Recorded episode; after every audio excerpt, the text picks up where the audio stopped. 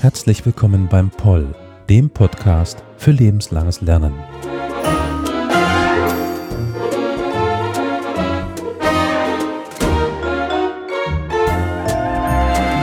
Heute mit Frau Eltrud Schätzel. Sie ist seit 2003 Gedächtnis- und Lerntrainerin.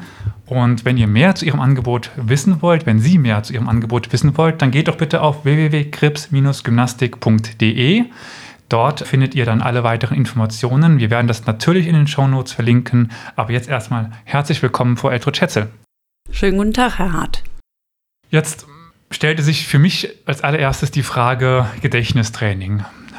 Also, wie kommt man denn auf die Idee, Gedächtnistrainerin zu werden? Wie sind Sie denn zu dem Gedächtnistraining gekommen? Ja, ich hatte lange Erziehungspause, wollte in meinen ursprünglichen Job nicht mehr gehen und ich wurde beauftragt, äh, an einer Rezeption in einem Altenheim zu arbeiten, was mir viel Spaß gemacht hat. Und Immer wenn ich Dienst hatte, kamen die Senioren zu mir. Und irgendwann kam die Leitung und sagt, Frau Schätzel, wir würden Sie gerne ausbilden als Gedächtnistrainer äh, für unsere Heimbewohner. Nach drei Jahren habe ich mich dann entschieden zu kündigen, weil ich das nicht so gut verkraftet habe, wie man mit den älteren Menschen umging. Ja, und zum Lerntrainer bin ich dann gekommen, als mein Sohn äh, Schwierigkeiten Bezug Lernen bekam und habe mich dann durch die erste Ausbildung als Gedächtnistrainer schlau gemacht, wie machen soll das die Gedächtniskünstler und habe mich mit diesen Merktechniken auseinandergesetzt und sie in Unterrichtsstoff transferiert. Meinem Sohn fiel das Lernen anschließend leichter, viel leichter. Nutzt die Techniken heute auch noch, die ich ihm damals vermittelt habe. Ja, und so ist es dann auch entstanden, dass Kurse daraus entstanden sind. Also jetzt nicht auf dem ersten Wege, wenn man das so sagt, sondern ein bisschen dann äh, über die Umwege des Lebens dann zum Gedächtnis und zum Lerntraining gekommen. Genau. Interessant. Aber ich, wir nehmen das ganze Jahr im Frühsommer, Sommer 2021 auf, also wenn das etwas später angehört wird. Wir sind immer noch in den Zeiten von Corona und aktuell ist ja die mentale Gesundheit, das mentale Leben, das im Kopf wichtiger denn je. Also man muss mit Situationen klarkommen, man muss äh, sich mit neuen Situationen anpassen ja. oder an neue Situationen anpassen. Da gibt es ja auch sicherlich, naja, Methoden, mit denen das leichter fällt oder mit denen das schwerer fällt, wenn es dann ums Lernen zu Hause geht oder ums, ums äh, ja, Merken der neuen Wege. Gibt es da jetzt gerade so aus dem Bauch heraus eine. Ja, also es, es werden ja unheimlich viele ähm, Kurse angeboten online, dass man die nutzt. Ja, und äh, jetzt gerade in der Corona-Zeit sollte man natürlich sehr achtsam mit sich selbst umgehen dass man auch die Routine beibehält, also das morgendliche Aufstehen. Äh, vielleicht der ein oder andere, der weniger Struktur hat, sich so einen Aktionsplan zu machen. Äh, wann habe ich Arbeitszeit? Wann, wann mache ich Pausen? Wann nehme ich mir Zeit für äh, Sport, Bewegung? Ganz wichtig, dass man nicht nachher in so eine, ich sag mal, in einen Dornröschenschlaf reinfällt. Das kommt mir aktuell sehr bekannt vor. Die äh, Struktur, die man vorher hatte, mit an dem Tag ist man an der Uni und arbeitet, das ist dann verbindet man das mit einem Tag. Und das Wochenende hat eine Struktur. Das fällt momentan fast weg. Dadurch, wenn man zu Hause im Homeoffice sitzt, ist halt jeder Tag wieder andere. Genau. Und äh, ich nehme mal an, das, da muss man dann drauf achten, um da so ein bisschen diesem Trott auch zu entkommen. Ja, und eben auch die sozialen Kontakte zu nutzen oder weiter aufrechtzuerhalten. Äh, nicht jeder lebt in einer Gemeinschaft, also mit Partner und Kindern, sondern Menschen, die alleine leben, sollten natürlich äh, telefonieren. Das ist durchaus möglich. Oder eben eine Videokonferenz machen. Äh, es war für mich jetzt ganz interessant in dieser äh, besonderen Zeit, äh, dass sich sogar Senioren dran getraut haben. äh, online zu gehen. Und sie, sie waren nachher richtig stolz auf sich, dass sie das hinbekamen. Ich denke, das ist, das sollte man, ich habe sie auch gelobt dafür, wenn das äh, Menschen sind, die über 80 sind. 70 und 80 da rantrauen. Ich habe sie da natürlich hingeführt, so Schritt für Schritt. Aber sie waren nachher sowas von stolz auf sich und kamen sich dann auch nicht mehr so einsam vor. Ich nehme an, auch dieses Schritt für Schritt ist ein ganz wichtiger Aspekt innerhalb Lernen oder Gedächtnistraining. Nicht alles gleich auf einmal und äh, die ganze, ja, die ganze Kiste voll neuen Informationen, sondern so peu à peu ein bisschen genau. immer nehmen. Genau. Einfach die Herausforderung annehmen.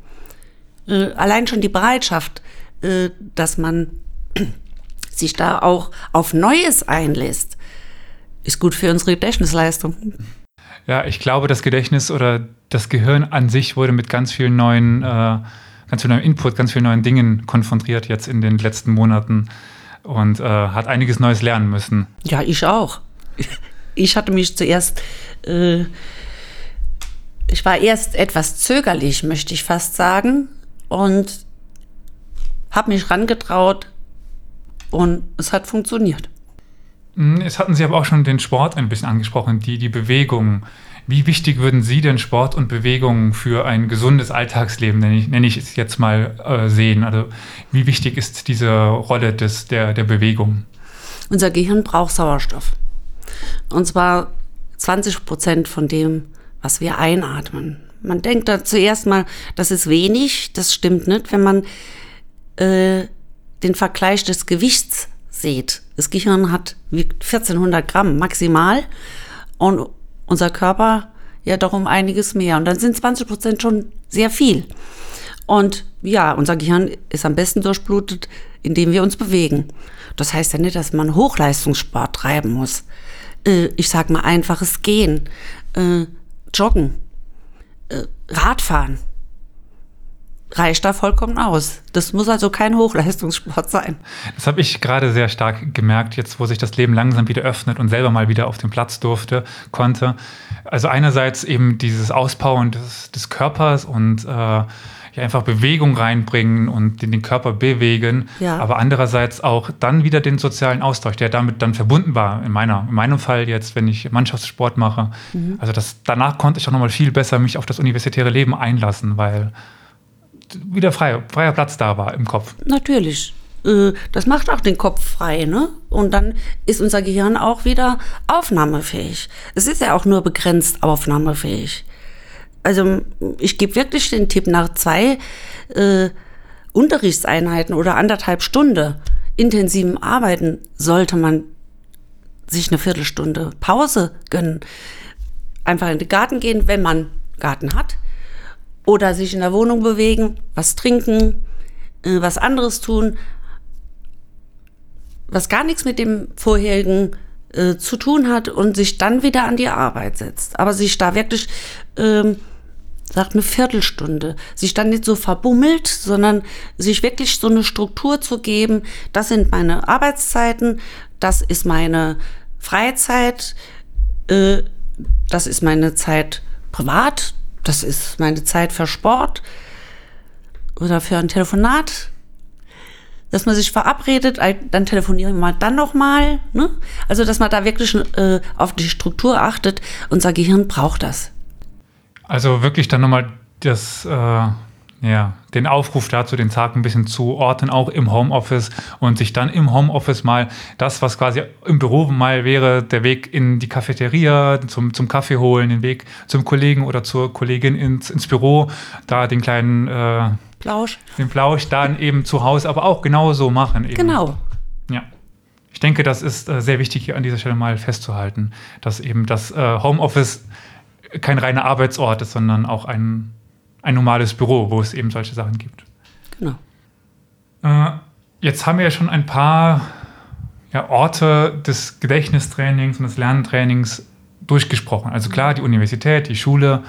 Aber für wen eignet sich denn Gedächtnistraining? Oh, das ist ganz vielfältig. äh, äh, ich weiß, dass äh, vor Jahren hatte das noch, also als ich anfing mit Gedächtnistraining, wurde es belächelt. War das was für alte Menschen, Menschen mit ja, will ich mal sagen, Hirnleistungsstörungen oder schlimmstenfalls schon Demenz. Ähm, aber das ist Gedächtnistraining nicht. Natürlich gibt es Gedächtnistraining für demenzerkrankte Menschen. Äh, das unterscheidet sich aber total von dem Gedächtnistraining, wie ich das äh, praktiziere. Also bei Schülern zum Beispiel ist es ganz wichtig, dass man die Konzentration trainiert. Ähm, ich höre immer mehr von Lehrern, äh, wie wenig die Kinder sich konzentrieren können. Und jetzt in der Corona-Zeit ist es gerade für die ganz Kleinen, also die jetzt die erste und zweite Klasse durchlebt haben oder durchlaufen haben, die hatten ja bis jetzt noch keinen normalen Unterricht. Und da ist es wichtig, dass man ähm, den Kindern die Konzentration beibringt. Äh, da gibt es übrigens ein ganz tolles Spiel, Double Double heißt es. Es ist äh, ein Wahrnehmung, Konzentrationsspiel. Ähm, die Kinder spielen es sehr, sehr gern. Ähm, es kostet so um die 12 Euro, also auch kein Vermögen, so dass das auch jemand äh, sich besorgen kann, der äh, wo der Geldbeutel ein bisschen kleiner ist. Ne? Äh, ja, und wenn es nachher in die höheren Klassen geht, ist es ganz wichtig, dass die Kinder Merktechniken haben. Äh, es gibt Kinder, die haben die intrinsisch und dass sie es merken. Andere, äh, denen fällt Lernen richtig schwer. Und die brauchen Techniken, die greifen, so dass die Motivation des Lernens bleibt. Denn wenn ich immer Misserfolge habe, landet das in Demotivation und die Kinder dann nochmal zu motivieren, äh, ist schwierig. Aber es ist immer noch möglich. Und äh, wie gesagt, ich habe es meinem Sohn damals vermittelt und äh, ich sag, man soll lernen, dass was hängen bleibt und nicht äh, lernen, was ganz viele Schüler tun, so vor Tests, so äh, drei Tage. Ja, aber fragen Sie mal nach zwei Wochen, äh, da ist nichts mehr da und das ist nicht Lernen. Und das macht Lernen nachher mühsam, vor allem wenn es nachher vielleicht vor dem Abitur und ich den ganzen Stoff auf äh, äh, nochmal durchlesen. Die, die, die, Studenten verschwinden drei Monate in ihrem Zimmer und äh, fischen im Trüben. Hm? Also, und, also es wäre wirklich ein Anliegen für mich, äh, dass Kinder schon in der Grundschule im Grunde genommen Merktechniken vermittelt bekommen, die sie die nachher in Fleisch und Blut übergehen und so keine Lücken entstehen müssten. Als Sie das äh, Spiel angesprochen haben, da erinnere ich mich immer an dieses, ich glaube auf Englisch heißt Simon Says, mit den vier Farben, die in verschiedener Reihenfolge immer eins mehr aufblinken mit einem Ton dazu. Ich war mal äh, Museumsaufsicht in der Völklinger Hütte in der, in der Ausstellung Dein Gehirn. Und da war mal nichts los. Dann habe ich mich immer dran gesetzt und dieses Spiel ge gespielt. Und dann war ich dann immer so der, äh, der das vorgespielt hat für die anderen, weil ich dann halt irgendwann bis zu 600 Wiederholungen kam oder so. Und äh, ich hatte es halt ein bisschen geübt, aber. Ja seitdem kann ich so äh, Muster und äh, solche Dinge ganz gut mir merken. Also Sie merken, äh, es ist das Training, ne? Ja. Es ist alles. Lernen ist auch Training. Ja, und dann haben wir das Gedächtnistraining ja dann nicht nur für Grundschüler oder äh, weiterführende Schulen, es geht ja nachher mit Studenten weiter, die äh, effektiv und effizient lernen sollen und sich für die nächste Klausur, Prüfung vorzubereiten. Da gibt es äh, auch sehr viele, die dieses, was Sie gerade eben angesprochen haben, dieses Bulimie-Lernen machen. Also einmal rein und dann aber ganz schnell wieder raus. Das ist dann auch uneffektiv.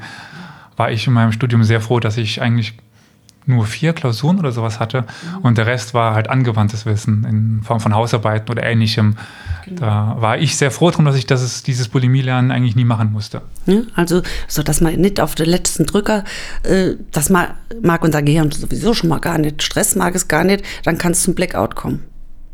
Ne? Und das ist ja das, was wir gar nicht uns wünschen. Ja, und dann habe ich auch eine Zielgruppe, äh, die sich in den letzten Jahren ähm, so entwickelt hat. Ähm, für Berufstätige, die also viele Informationen im Kopf behalten müssen und nicht in einer Zettelwirtschaft enden wollen. Ne? Und das ist für die Berufsgruppe ist es wirklich Stressprophylaxe. weil ich weiß, alles, was wichtig ist, habe ich präsent. Ich muss nicht nachlesen. Äh, ich kann eine To-Do-Liste abhaken, ohne äh, auf den Zettel zu gucken. Äh, und das gibt mir auch die Sicherheit. Hm, das äh, vermittelt das auch, äh, wie man sich so äh, auf Gespräche vorbereitet, äh, dass alles angesprochen bleibt, was angesprochen werden muss oder soll. Ja, und dann gibt es auch noch die, die in der zweiten Lebenshälfte äh, sich weiterentwickeln müssen oder möchten. Hm? Oder äh, Frauen, die auf einmal sagen, ich will noch einmal eine Stufe höher, äh, wird meistens am, in Abendschulen absolviert. Die kommen zu mir und sagen, Frau Schätzel, wie komme ich mit dieser Masse an Stoff klar? Und die habe ich dann meistens im Einzeltraining und habe die dann so drei bis vier Termine, äh, zwei bis drei Stunden, je nachdem. Und dann können die damit umgehen und bin dann ganz glücklich, wenn ich höre, wie die Prüfungen bestanden wurden, dass es also geholfen hat. Ja, und dann gibt es noch die Senioren.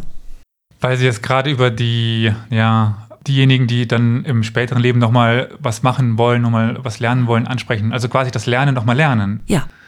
Weil ich, also ich bin in der glücklichen Position gewesen, nach der Schule direkt in, ins Studium, äh, nach dem Studium jetzt direkt in, in die Doktorphase. Also ich habe nie verlernt zu lernen, weil ich immer in sowas drin war. Für mich mhm. ist das alltäglich, aber ich kenne genug Leute, die dann auch erstmal eine Ausbildung gemacht haben und dann schon gearbeitet haben, dann ins Studium kamen. Das war unglaublich schwer für die, da nochmal reinzurutschen.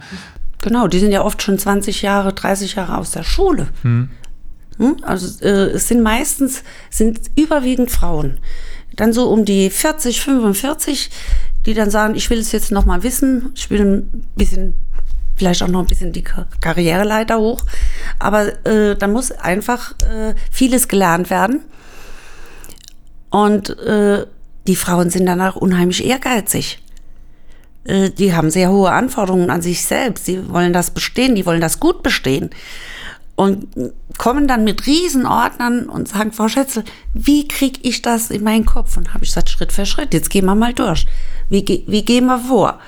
Äh, ich, das ist ja oft Material, das ich gar nicht kenne, auch Berufsfelder, die ich nicht kenne. Ich überfliege das dann und nehme so diese Kernaussagen raus und weiß dann, um was es geht und führe sie dann hin, wie man das strukturiert und äh, vermittle ihnen dann auch diese Merktechniken. Und dann gehen sie schon beim ersten Mal, gehen sie schon erleichtert. Man sieht richtig die Erleichterung. Und meistens ist dann so, dass man sich 14 Tage, drei Wochen später nochmal trifft und guckt, wie, wie war's, was hat sich, äh, wie hat das für sie geklappt oder muss ich für die äh, Person eine andere Technik suchen oder brauchst du noch irgendwelche andere Unterstützung? Also es ist immer ganz spannend und es ist jedes Mal unterschiedlich. Das kam mir jetzt auch gerade so ein bisschen vor. Korrigieren Sie mich bitte, wenn ja. ich das falsch liege, aber auch so ein bisschen die Angst davon nehmen, zu lernen. Ja, ganz, ganz, ganz wichtig. Ähm, das scheint eine Gabe zu sein, die ich habe. Ich habe das nicht gelernt. Ähm, zu fühlen, was brauchen Menschen. Und sie fassen dann Vertrauen zu mir. Und wenn man zu jemandem Vertrauen hat, äh, verkrampft man sich nicht und lässt sich auch äh, auf die Hilfestellungen ein. Jetzt zum Beispiel in meinem Fall, wenn, wenn ich sie mal so hier gerade, wo ich sie hier habe, um Rat bitten kann. Ich muss momentan sehr viele Sprachen lernen. Ja. Das ist auch das Problem, weil viele Sprachen, die sehr unterschiedlich sind. Jetzt, äh, wie, welchen Tipp würden Sie mir denn, ich weiß, das ist jetzt nur eine sehr kurze Zeit und ähm, jetzt äh, wollen Sie auch nicht zu viel verraten, aber jetzt mal so einen Tipp, den Sie mir jetzt an die Hand geben würden zum Sprache lernen. Ja, also äh, Sprache lernen, wenn man also ganz von vorne anfängt, ähm, so dumm es klingt, der uralte Karteikasten ist die beste Methode. Ich weiß, ganz viele sind Verfechter jetzt auch vom PC. Ich kann Ihnen sagen, das ist nicht das Schreiben. Also es wird nicht so enkodiert, wie wenn ich schreibe. Äh, was ich grundsätzlich mache, bevor ich jemanden Tipps gebe, ich finde zuerst mal raus, welcher Lerntyp ist die Person, die da vor mir sitzt? Ist er visuell? Ist auditiv? Ist er haptisch? Oder inwieweit ist es gemischt? Ne, wir sind nie, nie rein visuell. Nie. Wir sind immer Mischtypen, aber äh, ein Lerntyp äh, sticht hervor. Und dann gehe ich hin, dass ich also dann auch erkläre, wie man die Karteikarte beschriftet nach dem Lerntyp. Für äh, visuelle äh, wird auch noch so ein kleines Bild dazu gemalt. Also äh, vorne kommt ja die deutsche Sprache, auf die Rückseite die Fremdsprache und dann wird ein kleines Bild dazu gemacht für visuelle. Haptische sollen laufen, ablaufen, sich bewegen, das tun sie auch automatisch. Und die auditiven eben über Tonträger wiederholen. Am besten am Abend wiederholen. Äh, das letzte, was wir tun, eine halbe Stunde vor zu Bett gehen, das wird im Unterbewusstsein verarbeitet. Da kommt auch der Ausspruch raus, legt dir es unter das Kopfkissen. Uralte Weisheit. Ähm, aber es, das ist also zum Wiederholen. Ne? Das, das also, wie lange dauert es denn überhaupt, äh, dass eine Vokabel behalten wird?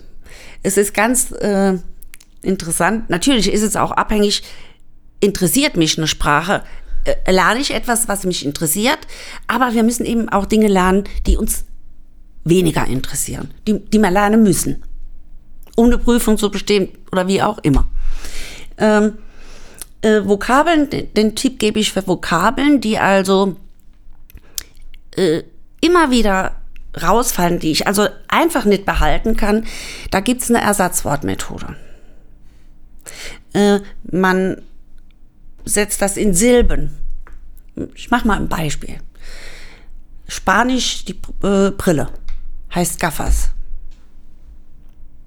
Dann könnte man also Gaffas, also wir suchen dann aus der deutschen Sprache ein Teil raus, was ähnlich klingt, was man dann assoziiert. Und dann könnte man sagen, mit der, Brille lässt sich gut gaffen. Äh, und ich gebe Ihnen die Garantie, wenn man es mit diesen Merktechniken äh, praktiziert, das bleibt im, äh, im, Gedächtnis. Im Grunde ja die ganz alte, olle Eselsbrücke. Ja, äh, es ist, ähm, ich meine, es gibt ja ganz viele Bücher über Eselsbrücken. Äh, aber sich diese Eselsbrücken selber zu entwickeln, äh, das ist mein Anliegen, so äh, den Menschen das zu vermitteln, wie man das macht. Und was ist es dann, wenn das Erfolg bringt? Kommt die Motivation, weiterzumachen. Es gibt keine größere Motivation als Erfolg. Wenn etwas, wenn etwas äh, klappt. Hm. Interessant, ich habe gerade darüber nachgedacht, was eine noch größere Motivation wäre. Mir fiel noch eine Idee ein, aber hm. naja. Äh, auf jeden Fall vielen Dank für diesen kleinen Tipp. Ich muss auch sagen, ich meine, ich bin ein sehr digitaler Mensch, aber meine Vokabeln habe ich noch auf guten alten Karteikarten. Äh, ohne Bild, aber ich lese sie laut vor für, für mich, weil ich dann merke, dass ich sie besser lerne. Und mit den Eselsbrücken mache ich tatsächlich auch häufiger, wo ich dann äh, Hilfskonstruktionen bilde, äh, um diese Wörter zu mir zu, zu merken. Wenn ich sie mit was Witzigem zum Beispiel verbinde, ja. dann. Äh je lustiger, je verrückter, desto besser. Das macht uns ja die Werbung im Grunde genommen vor. Äh, komm, wenn ich jetzt sage, Lebst du noch oder wohnst du schon? Weiß jeder, was gemeint ist. Ist vollkommen verrückt. Aber da ist das Gehirn, ähm, findet das lustig. Und alles, was lustig ist, äh, behält es sich besser. Hm. Dann, äh, liebe ZuhörerInnen, hoffe ich, dass. Äh, ich müsste jetzt noch einen kleinen Witz erzählen, aber. Hm. Naja, vielleicht äh, bleibt Ihnen die Folge ja doch in Erinnerung. Und äh, ich weiß es jetzt nicht, wenn äh, Sie noch ein, ein Anliegen haben, können Sie das gerne an dieser Stelle loswerden. Ansonsten würden wir jetzt überleiten dann nochmal zu, zu Ihrem persönlichen Angebot. Ja, also äh, die Senioren äh, spreche ich auch gern an. Ich habe einige Gruppen äh, mit Senioren. Es gibt welche, die sind schon 17 Jahre bei mir. Äh, Senioren sollten Gedächtnistraining machen. Nicht erst dann, wenn Defizite da sind, sondern dass man wirklich vielleicht schon anfängt, so ein, zwei Jahre bevor man in Rente geht oder spätestens dann, dass man die geistige Frische behält oder sogar noch steigert. Also ich konnte äh, bei den Teilnehmern, die schon lange bei mir sind, ähm, haben wir wirklich eine Steigerung festgestellt. Vielleicht erzähle ich es gerade. Ähm, äh, ganz zu Anfang, als ich Gedächtnistraining gemacht habe, habe ich mir alles genau aufgeschrieben mit Zeiten. Äh, ich hatte ja noch keine Erfahrung, die musste ich ja erst sammeln und habe mir das dann äh, notiert, ob meine Zeiteinschätzung richtig lag oder habe es korrigiert. Und irgendwann kam mal eine Teilnehmerin und sagt, stellen Sie sich mal vor, Frau Schätze, was mir passiert ist. Ich bin im Dorf und bin gerade auf dem Weg äh, zu Ihnen.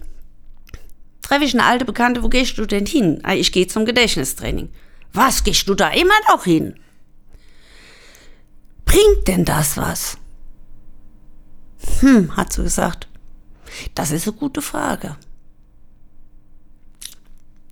Ich weiß aber, wüsste aber nicht, wo ich wäre, wenn ich es nicht machen würde. Und das hatten wir dann zum Anlass genommen, nach der Sommerpause, also nach den großen Ferien. Die erste Stunde war Eis und Schnee. Im Hochsommer haben wir die gehalten und die Teilnehmer waren ganze 20 Minuten schneller im Bearbeiten der Arbeitsblätter. Und sie sind 15 Jahre älter gewesen damals. Also das ist dann für mich ein Zeichen, dass auch äh, im dritten Lebensabschnitt äh, die Hirnleistung steigen kann. Natürlich, nicht von einmal. Äh, wenn ich dann so höre, Gedächtnistraining, ach, das macht mal dreimal, dann ist das gut. Das ist so, genau so, als würde ich vom Gehirn verlangen äh, oder vom Körper. Ich gehe jetzt viermal ins Fitnessstudio und habe den perfekten Body. Funktioniert nicht. Funktioniert nur mit regelmäßigem Drehen. Und auch dranbleiben. Ist es jetzt genau. nicht irgendwann fertig und dann ist das so? Also der Körper wird ja auch irgendwann wieder die Muskulatur abbauen. Genau. Und so ist es mit dem Gehirn auch. Es verhält sich wie mit dem Muskel. Ist ein Muskel. Gut, ich würde sagen, mit dem Vergleich zwischen einem Muskel und dem Gehirn äh, sind wir dann am Ende der Folge angekommen und würde nochmal ganz kurz auf Ihre Webseite verweisen, also www.krips-gymnastik.de. Dort kann man Sie ja dann zum Beispiel auch mal anschreiben oder eine Nachricht schicken, wenn man denn sich für Ihr Angebot interessiert wenn man vielleicht noch ein bisschen mehr zu Sprachen lernen oder zum allgemeinen Lernen erfahren will. Mhm. Und ähm, Sie bieten auch hier an der Universität weiter Kurse an. Richtig? Ja, äh, also an der Uni für in den Brückenkursen. Ja, vor Corona war das Präsenz. Äh, jetzt habe ich Videos erstellt, äh, die online gesetzt werden. Ja, äh, mache, gebe Schulungen in Unternehmen, bin aber auch in der Familienbildungsstätte zu finden in Saarlouis und in Merzig, äh, im Seniorenbereich. Ähm, in den Herbstferien, in den Sommerferien mache ich Lernkurse für Schüler, die immer zwei Tage laufen, wo ich die Kinder also mit den Merktechniken vertraut mache, die Lerntypermittlung mache und die Kinder sind immer ganz glücklich. Äh, das präsentieren sie nachher auch ihren Eltern und die Eltern sind dann auch ganz stolz, was die Kinder gelernt haben. Ja, äh, für Senioren biete ich es auch bei Kneipvereinen ein in Busen in Ensdorf. Ja, wo bin ich denn noch unterwegs?